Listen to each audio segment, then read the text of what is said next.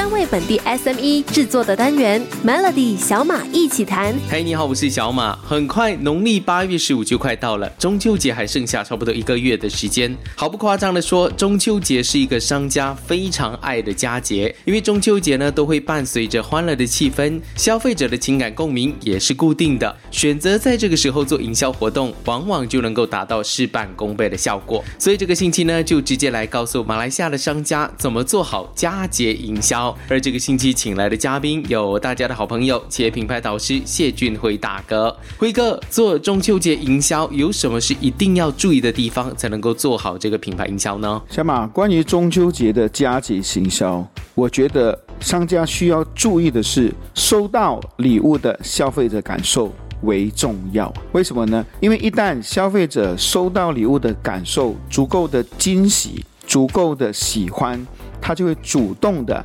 把他收到的礼物发布在社群媒体上哦，所以我在中秋节这边，我会给大家一个建议是说，当你们送出任何月饼的同时，其实可以附上一个小纸条，写上“圆满”二字哦。为什么呢？因为现在的疫情中，或者是任何的节日当中哦，只要他收到圆满小小的祝福，其实他们的心都会觉得哇哦起来。一旦哇哦起来，你在整个的佳节行销。当中就会凸显而出起来啊。所以还在这边跟大家分享这个重点，谢谢。中秋节当然少不了的就是月饼，很多的商家本来没有做月饼，但因为看到月饼的市场很大，也都来做月饼来蹭这个月饼的热度了。这些新的挑战者需要些什么样的策略？呃，试出更多新奇口味的月饼才能够有更好的成绩吗？想要知道这道题目的答案的话呢，锁定明天的 Melody 小马一起谈。最近在电台有没有开始听到了中秋节的月饼广？告在市场营销、节日营销是需要提前布局的，才能够在执行的时候成功抢占流量高地。你的广告越早出现，消费者对你的印象就越深。千万不要觉得一个月前太早，反而我觉得现在开始刚刚好。而因为疫情的关系，很多商家本来不做月饼，但看到月饼的市场很大，也都来做月饼了。这些商家可以怎么第一次做月饼就上手呢？是要推出更多的新口月饼，才能够和传统的月饼商一。拼高下吗？这个问题我来请教品牌营销老师谢俊辉大哥。小马你好，确实整个的月饼市场是很大的。所以每一个人有些不曾做过月饼的，都想在月饼这个时候呢拿到一杯羹哈。但是如果新手进来，我想提醒他的就是说，其实可以把月饼做的小一点。为什么呢？因为月饼小一点的时候，你的包装基本上也会小一点，也会简约一点，甚至也会环保一点。再来不会带给消费者太大的消费压力。所以在这个情况当中，我觉得他们可以推广的是所谓的环保风、文化风。复古风，甚至所谓的美学风，哈，所以在这个包装的成立上，让消费者不仅仅没有压力，甚至呢，它却能够凸显它跟以往月饼的不一样。所以我觉得说，新的新手们应该尝试一下我刚刚提到的意见。好，谢谢小马。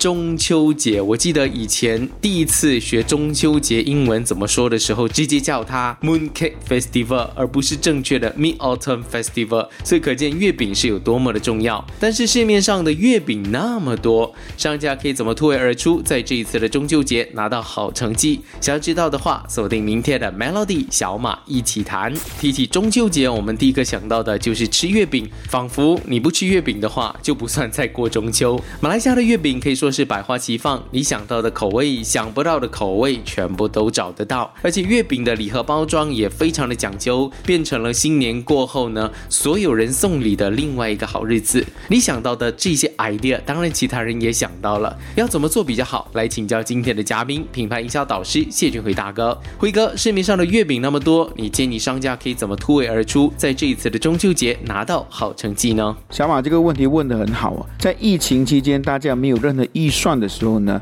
如何在中秋佳节取得好成绩哦？其实这边直截了当的给大家一个意见，就是让祝福还有祝语影视化哦。为什么叫影视化呢？其实每个商家都能够啊，把想要说出去的祝语呢，帮消费者录下一段，放在自己的网站或者自己的面子书，把它形成 QR code。在这个 QR code 的产生之后呢，我们可以打印在一张小纸条上，放在这一个月饼上面，让收到月饼的人呢，他会很好奇的用手机扫描这个 QR code，而看到他朋友对他的祝语哦。其实这样的话也大大提升这个品牌商的这个曝光度，甚至也提升他不管是网站。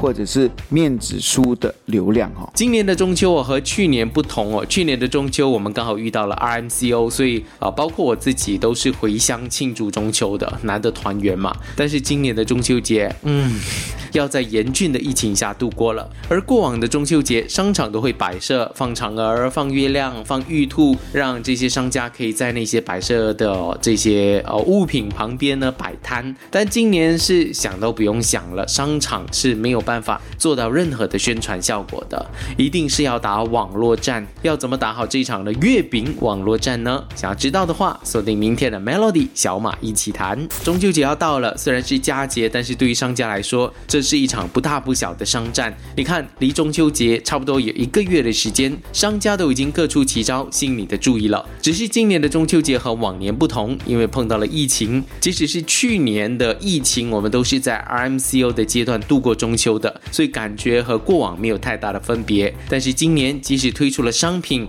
你根本没有方法做任何的线下活动，所有的营销战场都是社群媒体。到底要怎么打好中秋营销网络战小马，谢谢你的问题哦。我觉得现阶段如何让你的产品更多人可以接触哦，我们可以直截了当的以两个方式来去做行销。第一个行销就是口碑行销，第二个就是精致行销。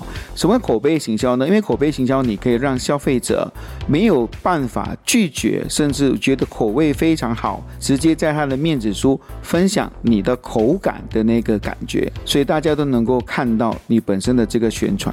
第二种就是说精致行销，精致行销就是在包装上下手，让每一个收到礼物跟送礼物的人都爱不释手的把照片拍上去，直接分享在社群哦。为什么呢？确实，小马你是对的。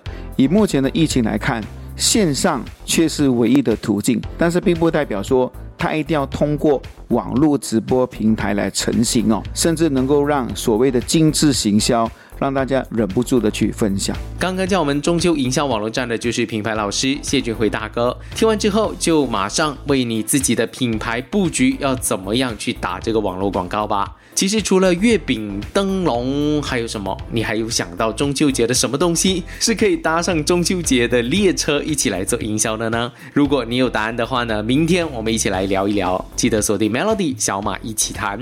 提起中秋节的应节食品，一定想到了月饼。其实中秋节吃月饼的习俗是到明朝才盛行，而在之前的中秋食品依然是以应节的瓜果为主。至于月饼的起源，我就来稍微说一下故事。在民间有个传说，在元朝末年，汉族想要起来反抗蒙古人的统治，却一直找不到方法，所以刘伯温就想出了一条妙计，说是今年有瘟疫，除非家家户户都在中秋节买月饼来吃，才能够避免掉这个瘟疫。回到家中呢，咬开月饼，发现里面藏了一张纸条，上面写着“中秋夜杀鞑子，引义军”。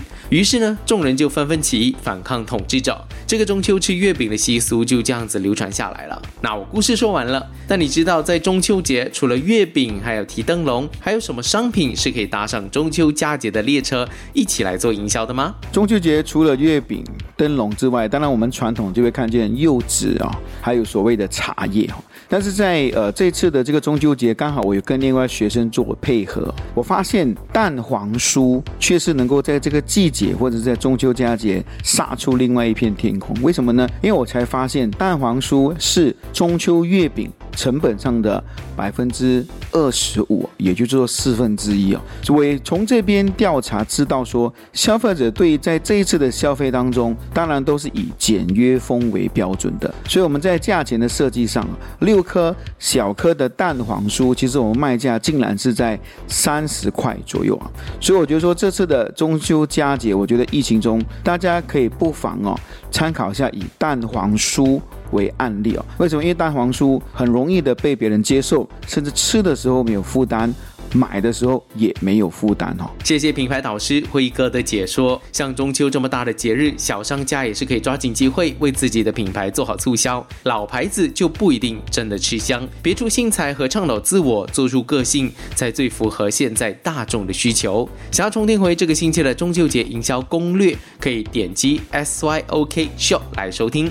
我是小马，祝你周末愉快。Melody 小马一起谈，早上十点首播，傍晚六点重播，用两分钟的时间，每天抓住一个新的变化。